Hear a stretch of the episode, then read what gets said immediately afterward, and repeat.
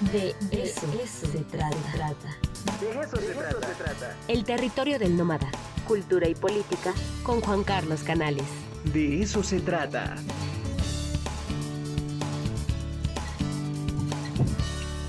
Juan Carlos Canales, ¿cómo está usted? Bienvenido al De eso se trata.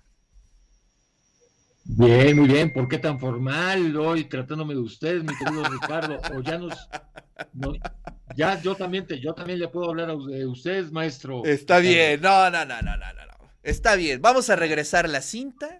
Querido Juan Carlos, ¿cómo estás? Muy buenos días.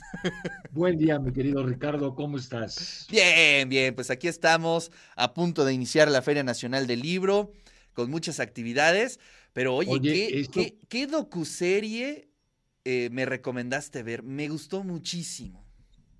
Oye, sí, bueno, primero déjame decirte, yo también estoy sorprendido por la cantidad y calidad y variedad de eventos que va a tener la feria. Eh, presencias importantes en la literatura mexicana, pero también, por ejemplo, esta actividad que van a tener sobre pastillas y guitarras. ah, suena re bueno, ¿no? Me parece muy interesante. Entonces, hombre, qué bueno porque fíjate que algo que siempre he sostenido es que la grandeza de una universidad no solo se debe al ámbito de la enseñanza o de la investigación propiamente dicho, sino el conjunto de, eh, de actividades de extensión que provoca una institución. Entonces, es, me parece fascinante que se genere una vida tan rica para la sociedad poblana a partir de una feria así. Sí, la verdad es que es, es maravilloso y sobre todo el significado que toma, ¿no? Es decir, después de dos años, un poco más de dos años, de estar en actividades virtuales, en videoconferencias, pegados a la computadora, oye, salir, entrar al Carolino, entrar a la Casa de las Bóvedas, ver un concierto en vivo, eh, ir a una presentación eh, del escritor que a ti te gusta, de la escritora que a ti te guste. O ir a ese concierto que yo, híjole, la verdad es que ayer este, lo platicábamos y antier lo platicamos aquí en el programa. Imagínate ir a un concierto de música barroca al barroco, por ejemplo, ¿no? Eso es así como una de las experiencias, creo que más significativas que tiene esta Feria Nacional del Libro. Y por supuesto, y entrar, digamos, al Carolino es verdaderamente una, una experiencia histórica, estética, maravillosa. Es un edificio hermoso y bueno, y más con estas actividades, ¿no? Porque reviven esos espacios, ¿no? Así es. Bueno, pues ah, contemos, hablemos sobre Andy Warhol. Qué maravilla. Ya me la eché y me gustó muchísimo. ¿eh? Mira, eh, sí, se está transmitiendo por Netflix eh, este documental basado en los diarios de Andy Warhol. Eh, mira, hay que reconocer eh, que Andy Warhol es uno de los grandes artistas del siglo XX.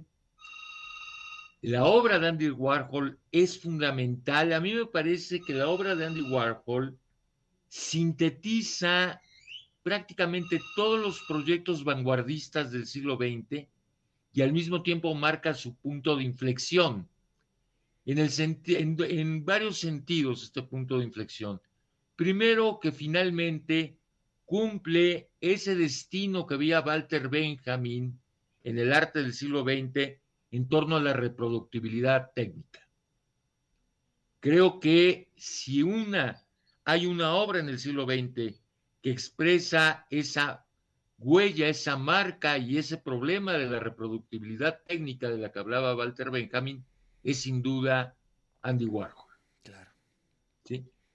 y al mismo tiempo es un punto de inflexión porque paradójicamente las vanguardias que habían peleado de alguna manera contra toda la condición del capitalismo, del consumo masivo de la obra de arte, bueno, Andy Warhol encarna precisamente el máximo contacto entre la industria capitalista y el arte.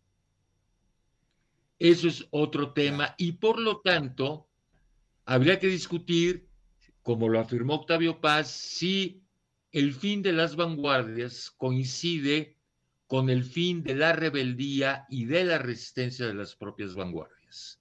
Es decir, deja de ser la obra de Andy Warhol un, un discurso, una obra contestataria. No lo sé, no lo sé, porque al menos el personaje se movió siempre en líneas de marginalidad extremas, ¿sí?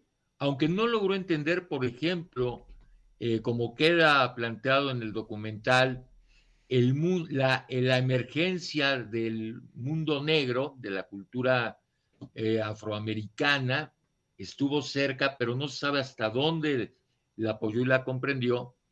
Eh, sin duda alguna, a mí me parece, digamos, uno de los personajes más, también como personaje más fascinantes del siglo XX. Otro tema que me parece fundamental eh, destacar en términos estéticos es que vamos a ver precisamente en la obra de Warhol también otro de los elementos que va a marcar a las vanguardias, que es la relación de la obra de arte con la cultura popular. Claro. ¿Sí? Eh, es decir, ya Ortega se decía en la deshumanización del arte que la característica de las vanguardias es que cualquier objeto podía pasar a ser parte de la obra de arte. Y creo que ese, esa fusión que lo hicieron los surrealistas, por ejemplo, con los Made Raids que realizaron, o eh, Duchamp, ¿no? Cómo incorpora múltiples elementos eh, de la vida cotidiana, cómo los incorpora y los convierte en obra de arte, bueno, creo que también ahí Andy Warhol es eh, fundamental. Y el personaje. El personaje no deja de ser un producto artístico de sí mismo. Sí, eso, es algo importantísimo, ¿eh? Él, claro, él se convierte en obra de arte de sí mismo, desde esa peluca que usaba, la ropa, bueno, su interacción con la industria, con todo tipo de industria, del cine, eh, de las revistas.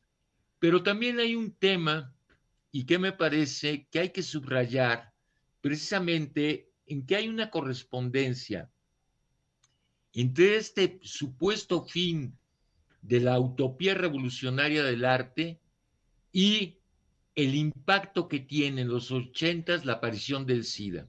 Claro. Me parece que ahí hay un vínculo en cuanto a la transformación y la crisis de la utopía a finales del siglo XX, que, fíjate, eh, Andy Warhol muere en el 87 y la queda del muro de Berlín es en el 89. Lo anuncia, ¿no? Lo anuncia de alguna manera y sobre todo la emergencia de eh, el SIDA, que el SIDA vino de alguna manera a simbolizar toda la transformación, toda la crisis que, vendría a ponerse con el tema de la relación entre sexualidad y revolución. Claro. Que se definió en la época de los 60. Sí, se abre, se abre eh, el gran capítulo eh, conservador, eh, hipócrita y pues también coincide con la llegada de Ronald Reagan. Es decir, es bien interesante cómo se van creando estos, estos momentos históricos y sí coincido contigo, la muerte de Warhol pues anuncia, anuncia un momento de mucha oscuridad. De mucha oscuridad y eh, me parece, y bueno, todo, toda la, digamos, esta serie, este documental, bueno, gira en torno también al contexto que vive Andy Warhol, ¿no? Eh, desde ser él mismo un marginal, él era hijo de checos, ¿no? El apellido de Warhol era Warhola, eh, hijo de migrantes checos, incluso hay una escena donde aparece la madre de Warhol hablando en checo, que me pareció fascinante, y desde luego, cómo va, digamos, a todos estos hitos y mitos de la cultura norteamericana. Cómo los rescata y cómo les da un giro para convertirlos en otra dimensión del arte. Oye, eh, fíjate que yo cuando estaba viendo el documental eh, también dije, bueno, em, hagamos como una especie de lectura de, la vida, de la obra de Warhol.